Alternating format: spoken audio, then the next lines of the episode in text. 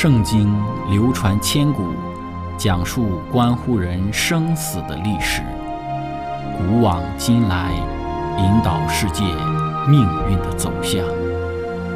圣经历经风雨，见证真爱永恒的真理，惊天动地，拯救堕落罪孽的生灵。圣经荡气回肠。感动铁石心肠的生命，坚往之来，翘首以待基督的复临。希望福音广播电台圣经系列解经节目开卷有益，让我们翻开这本千古奇书，去领悟其中可以扭转人生的真理。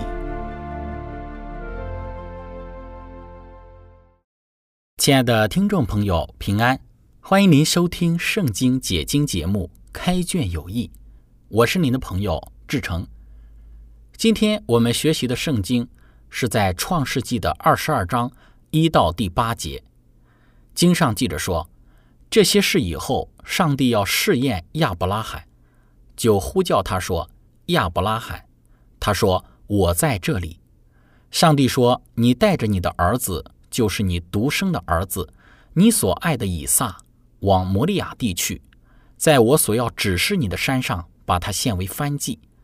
亚伯拉罕清早起来，背上驴，带着两个仆人和他儿子以撒，也劈好了燔祭的柴，就起身往上帝所指示他的地方去了。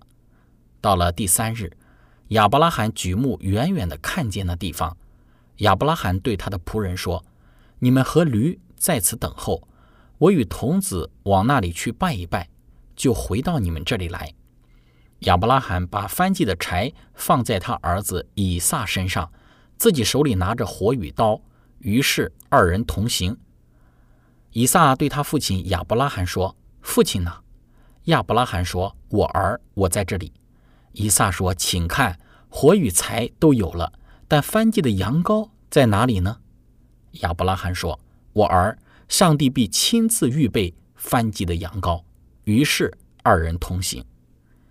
亲爱的朋友，今天我们要一起学习的主题是信心的试验。开始我们的学习之前，我们一起聆听一首诗歌《复兴的火》。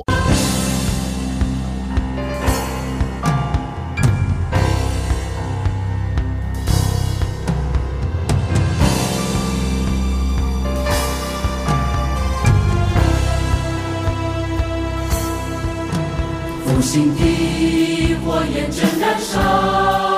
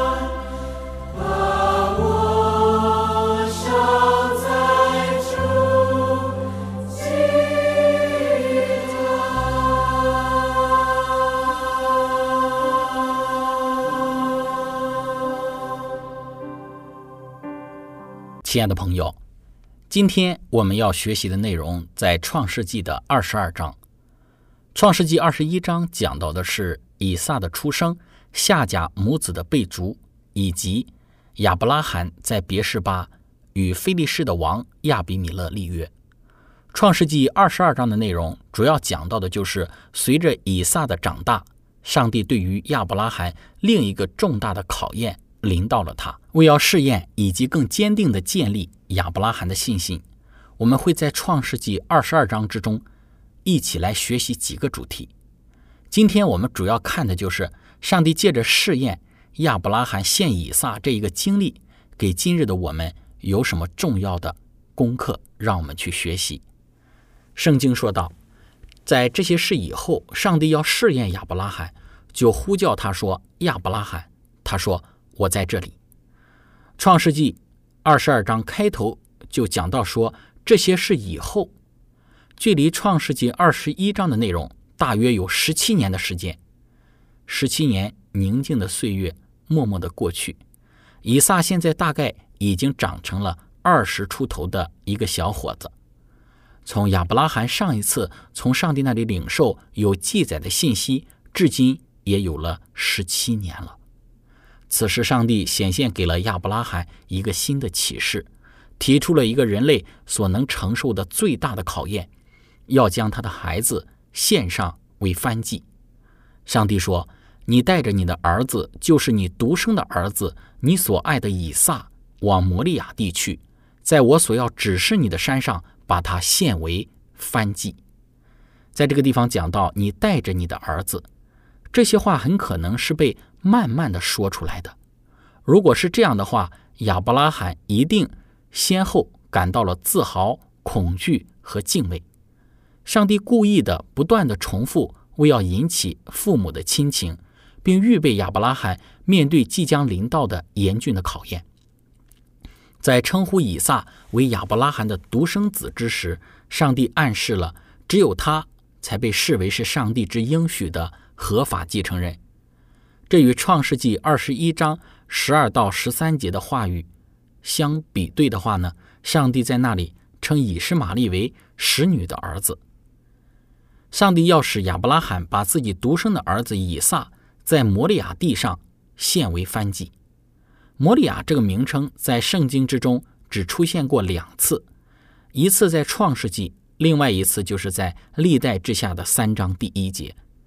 根据第二处的经文，我们知道说，所罗门就是在摩利亚山上建的殿，这是在大卫之城的北边和吉西伦谷的西边，因此，摩利亚地一定是在耶路撒冷附近的多山地区。亲爱的朋友，我们看到上帝要亚伯拉罕把自己的儿子，就是自己独生的儿子以撒献为燔祭，那么以人为祭，特别是以婴孩。为活祭，在古代是十分常见的事。圣经和考古学都证实迦南人实行这一种的仪式，因此将自己的长子作为祭物献给神灵的思想，对于亚伯拉罕来说并不陌生。虽然上帝明确的禁止这一种献祭的方式，但我们无法确知亚伯拉罕是否清楚这一点。的确，我们只能设想他并不知道上帝的这一个禁令。这样才能够解释他为什么没有对上帝让他献儿子的命令提出抗议。亚伯拉罕他就清早起来，背上驴，带着两个仆人和他儿子以撒，也劈好了翻祭的柴，就起身往上帝所指示他的地去了。亲爱的朋友，我们说亚伯拉罕似乎有早起的习惯，在创世纪十九章二十七节也有讲到亚伯拉罕清早起来。创世纪二十一章十四节也讲到亚伯拉罕清早起来。我们看到亚伯拉罕他是一个积极行动的人。上帝既然已经发了话，他现在唯一的想法就是要立即的顺从。何况这样沉重的信息存在在他的脑海当中，又怎能使他安然入睡呢？一切都显得那么的让人难以置信。他的思想之中一定充满了无数的疑念。若是他擅自拖延的话，他将无法相信他自己的所见所闻，而且他也怕萨拉有可能会反对和拦阻，因此亚伯拉罕他决定立刻出发。他背上驴，带着两个仆人和他的儿子以撒，也劈好了翻祭的柴，就起身了。我们看到，在这一节的经文之中，一系列简洁的话语，极好的反映出了先祖在执行上帝之命令之时所具有的平静心情和大无畏的英雄主义。他那平和的语气和稳健的双手，丝毫没有暴露出其忧伤破碎之心灵的一个内在感受。漫长旅程所需要的一切的物品，都是以一种平淡的方式迅速的预备出来的。在他身上没有显露出任何软弱的时刻。作为一个信心的高尚英雄，他的训练完备。亚伯拉罕在面对他最大的试验之时，立刻做出了回应。这是其属灵经验的高峰。他沉着地升到了一个任何人都无法超越的高度，并显明他是配被称为信心之父的。在他漫长而曲折的一生之中。最大的试验中，亚伯拉罕没有提出一个问题，没有说一个不字，也没有寻求任何人的忠告。我们说，对于原则性的问题，一个成熟的上帝的儿女所需要的，只是对责任的清晰感悟。他的配合来源于一颗充满仁爱和忠诚的心，他就像是在上帝的眼前生活一样，没有任何人的考虑来削弱他对真理和责任的理解。但在这一次的经历当中，作为上帝的朋友，亚伯拉罕的心中产生了何等剧烈的斗争。他所寻求的不是他是否要顺从，而是上帝的确据证明他没有被他的感觉和理智所欺骗。到了第三日，两天的行程将这些旅行者亚伯拉罕、以撒和两个仆人带到了摩利亚地。两个不眠之夜都是在祷告之中度过的。第三日一早起来，亚伯拉罕看到了上帝所指定的记号，一个充满荣光的云团，指明这就是将要献祭的山。亚伯拉罕对他的仆人说：“你们和驴在此等候，我与童子往那里去拜一拜，就回到你们这里来。”这一节经文可以直接翻译为：亚伯拉罕对他的两个仆人说：“我与少年人。”我们要往那一边去，我们要拜一拜，我们要再回来。他虽然不理解上帝的旨意，但是他确信上帝会使以撒从死里复活。上帝岂不是曾经无条件的应许过要使以撒成为他的后裔吗？亚伯拉罕没有指望他能被免除宰杀其亲生儿子的可怕之举，而是相信以撒将要被归还于他。因此，他凭着信心说：“我们要再回来。只有凭着信心，才可能不指望自己一个人回来，向仆人们报告说他亲手杀死了他的儿子，并献给了上帝。其属灵经验的高度，不仅表现在他坚决的顺从之上，而且也表现在他对上帝永不落空之应许的大无畏的信心上。亲爱的朋友，我们说亚伯拉罕。即将实施的庄严的职责，在他看来显得格外的神圣，是其他人的耳目所不配承受的。除了上帝以外，谁都无法理解。两天以来，他一直隐瞒着他的思想和感情。以撒是第一个将要知晓此事的人，而且也是唯一一个与他分享这一多情而感伤之时刻的人。亚伯拉罕把翻祭的柴放在他儿子以撒身上。自己手里拿着火与刀，于是二人同行。父子二人默默地往山上行。亚伯拉罕在祈祷和默想，而以撒他却在思索他父亲对他们旅行之性质和目的所持有的不寻常的沉默。单独与他父亲在一起，以撒借机表达了他对于没有羊羔的困惑。以撒对他的父亲亚伯拉罕说：“父亲呐。”亚伯拉罕说：“我儿，我在这里。”以撒说：“请看，火与柴都有了，但是翻祭的羊羔在哪里呢？”亲爱的朋友，我们看到以撒他的一声呼唤：“父亲呢？”这一钟爱的称呼一定划破了亚伯拉罕的内心。作为一个有教养的年轻的以撒，以撒的这种称呼方式意味着他想要提问。所有有教养的儿子在父母面前都要在征得家长的允许之后才能提问或者是发言。亚伯拉罕以“我儿，我在这里”来表示他的许可。以撒说：“羊羔在哪里呢？”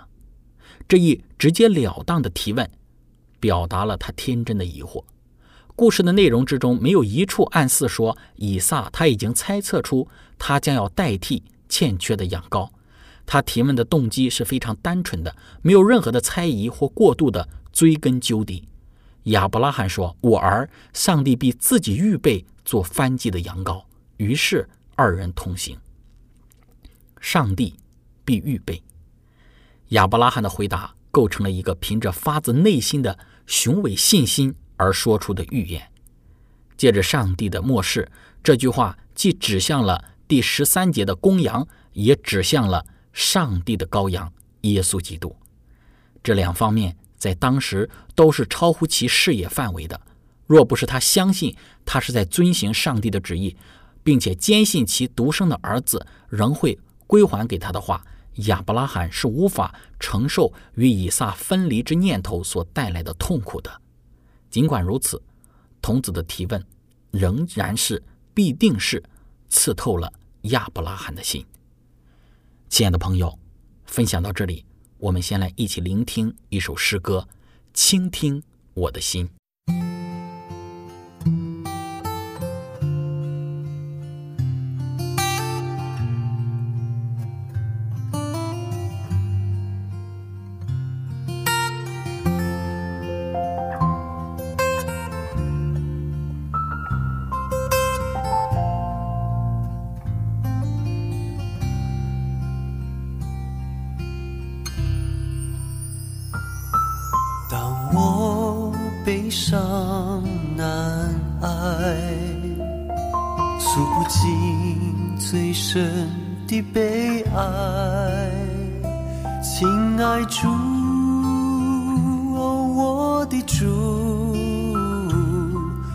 求你倾听我的心。当我希望满怀，道不出最美的期待，亲爱主。我的主，求你倾听我的心，求你聆听我每一个心跳，那是我最虔诚、最渴慕的祈祷。求你聆听我每一个心跳，告诉我你。什么都明了。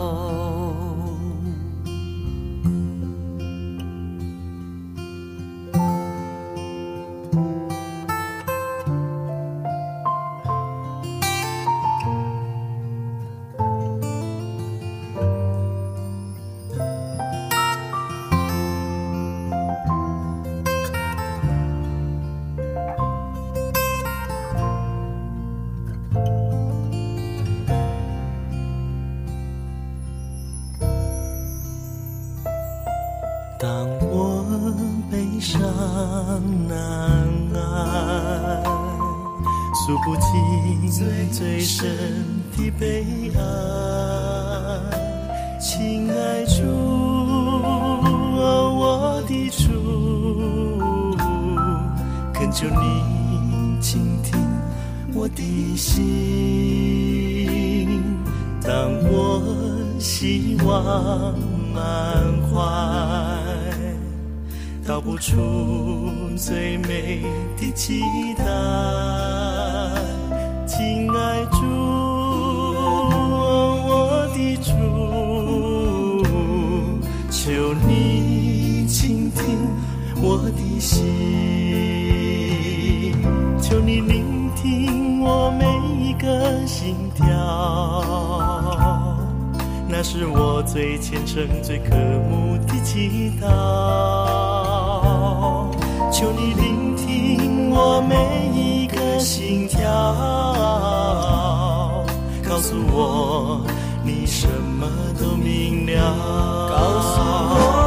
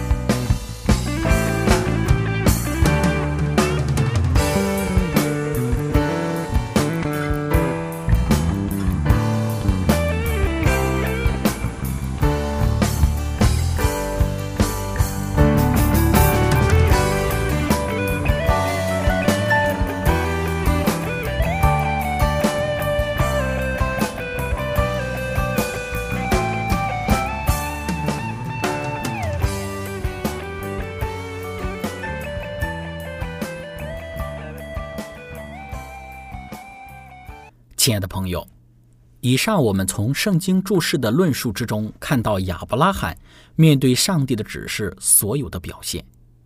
我们似乎很难理解上帝为什么要亚伯拉罕做出如此大的一个试验。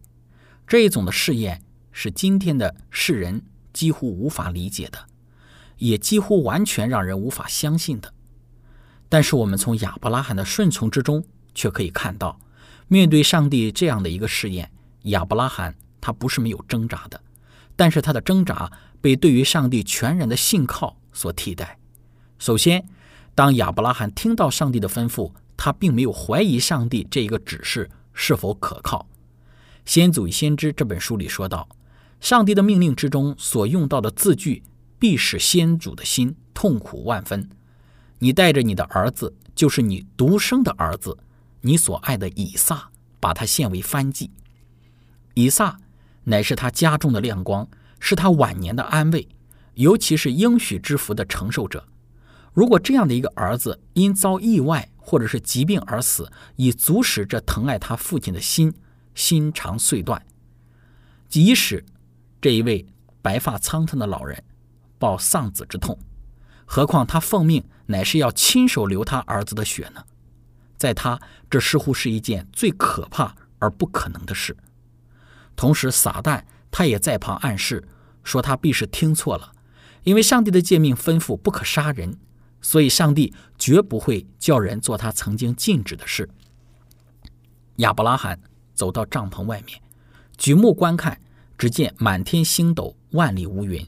就回想起五十年前上帝给他的应许，说：“你的后裔将要如同星那样众多。”他想，如果这个应许是要借着以撒来实现的话，那么他怎能被置于死地呢？亚伯拉罕受到了试探，以为自己或许是受了迷惑，他在疑惑和痛苦之中就俯伏在地上祷告。他从来没有这样恳切的祷告过。他祈求上帝再给他一个确证，来表示一定要他履行这可怕的任务。他想起上帝曾差遣天使向他显明毁灭索多玛的旨意，而那天使也曾带着给他生这个儿子以撒的应许。于是他便往从前曾几次遇见天使的地方去，希望再遇见他们，好领受一些另外的启示。但是没有天使来解除他的苦恼，这时他似乎是被幽暗包围了。可是上帝的命令仍然在他耳中作响：“你带着你的儿子，就是你独生的儿子，你所爱的以撒。”这个命令他必须顺从，所以他不敢单言。天快亮了，他必须启程。